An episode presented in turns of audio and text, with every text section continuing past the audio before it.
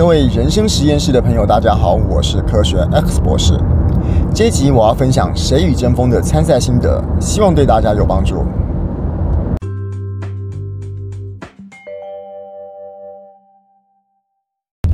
临场抽题这种的演讲，到底要怎么准备哦？当然了，就是临场抽题会有一个，或许啦，或许你在学校也好，或者是演讲比赛也好，你可以大概、大概、大概的猜一个题目。比如说，我随便讲了，这边这种《谁与争锋》这种有点知识性的综艺节目，我猜他不会去讲呃两岸，我也猜他不会去讲同性，我猜他也不会去讲太敏感的话题。好，那扣掉这些之后，我。其实还有很多很多很多的话题可以讲啊，所以临场抽题真的是不太好准备。好，那我自己对我自己归纳了一个方法哈。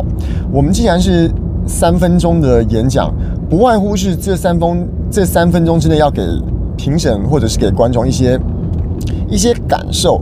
一些料、一些内容。这些内容可能会牵动你一些情绪，会有一些想法。我在想，三分钟不管抽到什么题目啊，大概是都要有这样的方向。不不外乎就是听到一些内容，那些内容有一些触动你的内心的感想，或者是你懂了一件本来不懂的事情。好，那从这个事情来准备开始的话，大概大概就会有一个稍微的方向。可是呢，这样还是很模糊啊。那回到今天演讲的精神啊，就大概就是说一个故事，说一个故事，用那个故事去带出你要的情绪，带出你要传达的知识跟理念跟想法。所以呢，准备一些故事，应该是也可以在临场抽题前面稍微事先准备一下。好了，那到底要准备什么故事啊？我大概这样想哦，这是我自己想的，不晓得对或不对，大家可以听听看。我们今天做一件事情的时候，我们常常会讲说，哎，这个人事时地物数嘛，吼，是不是可以从这个方向开始来做准备？因为你不管讲什么题目，你要提到某件人、某个人、某件事。某个地方应该是蛮容易提到的。好，那哦，那人事时地物数，你是不是就要准备六个题目啊？我觉得也不用。首先呢，那个人事时地物数的那个数，数应该就是包含在其他的的几个元素里面啊，就是人可以是几个人，事可以是几件事啊，物可以是几个物，所以那个数目大概可以不用了，就人事时地物就好了。可是呢，人事时地物也不是要准备五个。我举个例子来说哈，我今天在临场抽题的时候，如果我想给大家传递一些资讯、一些内容的时候，我先准备好了一个故事。比如说，我常常在很多地方有说过，我在呃专科快要毕业的时候，在补插大，我大学读辅大插班的那个补习的时候啊，我碰到一个很厉害、很厉害的物理老师，他是补习班老师，他叫做吴明士。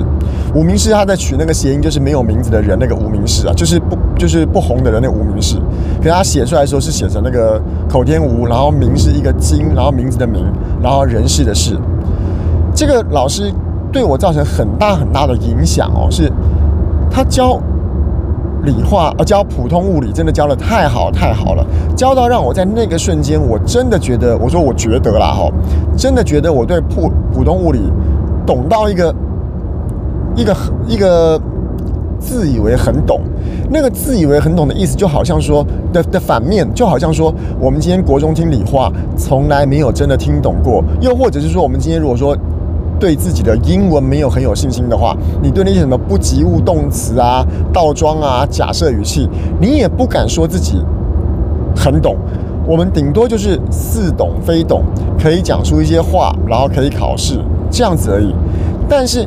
这种似懂非懂的感觉，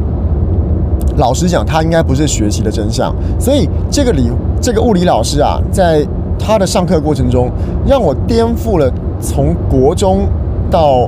专科这段时代，我觉得读书就是个似懂非懂。我把似懂非懂这件事情当作常态，觉得不懂是。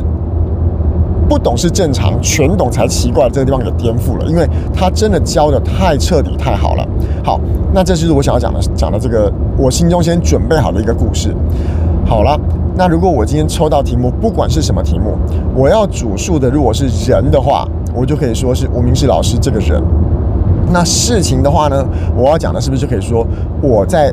补习班求学学习物理的这件事。那时呢，时间的时，我就可以讲说，我在这个专科毕业快要进大学的这段时间对我很重要。那地呢，那当然就是补习班啦，就是补习班这个这个地方对我造成这个后半生，老实讲，真的蛮大的影响。那物呢，那我就可以讲。这个吴明世老师的编的讲义里面有一本书叫做《大学物理四百题》，那本书真的是宝典，那本书真的是物理界普通物理界的圣经，因为他找了四百个典型的题目，把这四百题通通搞懂，你就几乎懂全部的大一普物的范围了。所以如果是要讲物的话，我就会讲《大学物理四百题》。好了，那我这样子准备了这个故事的结果，是不是里面就已经充满了人事时地物了？那这个时候，如果我抽到一个类似的一个什么题目的时候，我只需要把它对接到我今天准备好的这个故事上面就可以了。所以准备的过程中啊，我只要这种的故事大概讲个两三个，像这个是求学型的故事，是我在学习的过程中，我给你了一些这个我的感受，我的求学过程中让你觉让我觉得顿悟了。然后呢，我也希望大家知道说，哦，原来求学是一个。应该要把东西搞懂，不能够把一知半解当常态，全懂才觉得不不正常。这种东西当做是一个一个一个常态，就是我这之中包含了一些资讯量了。而资讯量里面，如果今天我抽到的是个讲道理之类的话呢，我的题目的话，我就会把吴明世老师的教学方法讲出来，让大家说：哦，原来这样子教，原来这样子学，我就会更懂。它就是一个有内容的演讲，我可以把教学方法说出来。可是抽到的如果是一个感动型的题目的话，我就会说它会影响我非常的深。好，那这个题目在我来讲的话，它属于是人生影响型的题目，就是它影响我的什么东西。这个东西也可以给大家一些感受。可是呢，我会再准备一两个是感动型的，比如说，比如说。我有以前在美国待的一段时间了，你知道，可能曾经中间跟我妈妈讲过一段电话。那段电话呢，我讲了什么事情，让她可能因为误会而导致她难过了。好，那这个就比较属于感动型，就是我们今天第一集的感动这种题目了。我做了什么事情让她觉得难过，而这个难度难过，我觉得给我带来什么样的反省，什么样的觉得不应该地方，以后要改的地方，而这种情况，这种。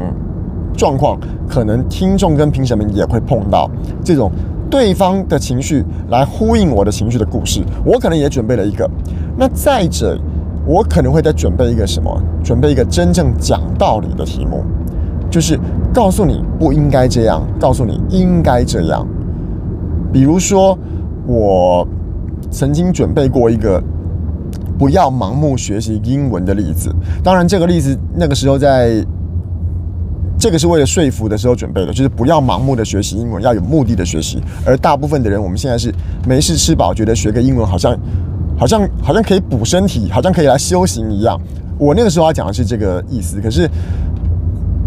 当时的队友们，包括工作人员都反对，他们在旁边听着都觉得说这个论述不太正确。所以我目前为止还没有想到一个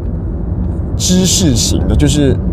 有点像说服型的啦，哈！我要告诉你应该怎么样或不应该怎么样题目，但是我除了刚刚说的这个生命中的重要时刻这种讲吴明世老师，然后讲牵动大家的情绪的讲，我在美国的时候跟我妈妈讲了一通电话让她难过了，我会再准备一个，我要教大家一件你可能可能没有想过，就套一句最近可能常说的话，就是会帮大家开个脑洞。的题目，我讲的这个东西是你本来没有想过的，可能是个新的观点，可能是个你的知识领域里面，并不是说你没有知识，你可能不在这个学门里面，所以你想不到的事情，我会再准备一个这样子题目，所以我有一个感情的，有一个人生重要的事情的，然后有一个知识型的，如我不知道这样准备是不是够充分了啊？不过如果要准备一个。临场抽题的演讲的话，我大概会这样准备。那故事准备的类型方向越多，那抽到可以跟你的准备稿子对起来的机会，那自然就越多了。